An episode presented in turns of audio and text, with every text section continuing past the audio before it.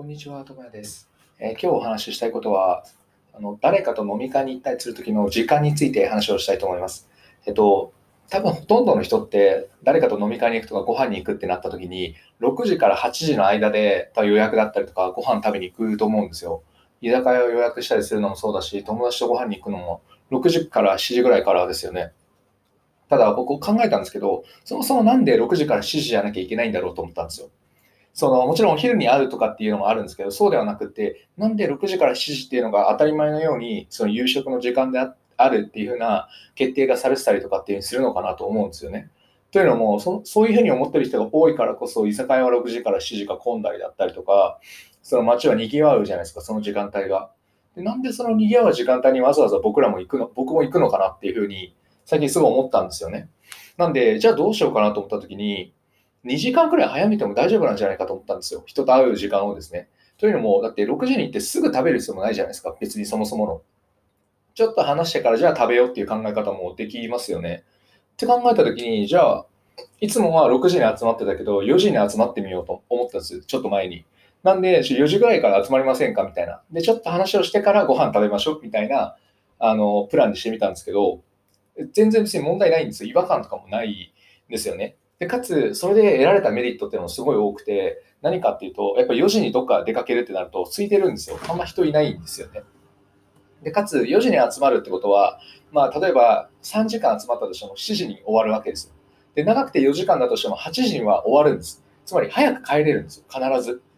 で、そう早く帰れるって、つまりどういうことかっていうと、長く眠れるわけですよね。例えば6時から集まって4時間だったら10時なんで、どう考えても寝る時間は遅くなってしまうし、なんか疲れた感じは出るじゃないですか。なんですけど、4時から集まって、あの8時に上がるってなると、全然疲れた感じもしないし、その日のなんか爽快感というか、終わった感覚がすごい気持ちいいんですよね。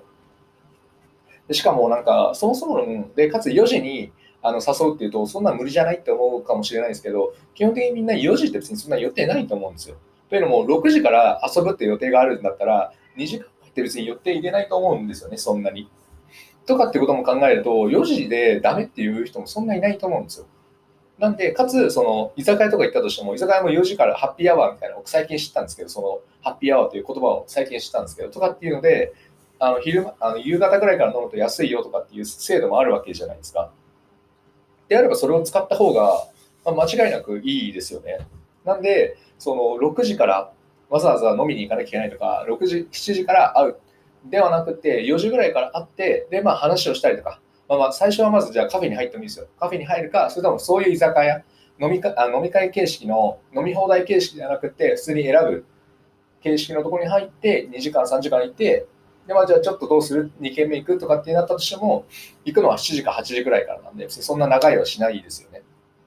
っていうようにできるんで、なんか僕あの飲み会とか好きじゃなくてっていうのも理由が夜遅いからなんですよ。絶対夜遅くなるよなっていうイメージがあるんで、次の日がああ、めんどくさくなるなとか、体重くなるなっていうのが嫌だったんで結構、うって感じだったんですけど、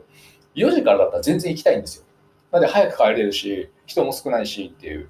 で、じゃあ試してみようと思って、僕は今最近誘う人を大体4時とかで会いませんかみたいな感じで言ったりとかしてるんですけど、基本別に断られないんですよね。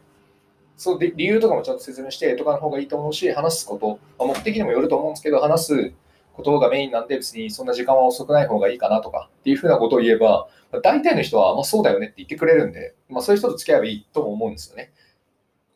ですし、って考えたときに、その4時から集まるということの楽さ、あのお互いにとってっていうのがすごい感じたので、その夜、飲み会とかっていうのは別に悪いものではないし、行きたいなと思っているんだけれども、夜遅くは行きたくないって人は、試しに2時間、その手前にしてにに設定してから、その飲み会をやってみると、もう全然モチベーションであったりとか気持ちが違うので、ぜひ試してみるといいと思います。僕はもうこれを試してか試したんで、なんかもうあんまり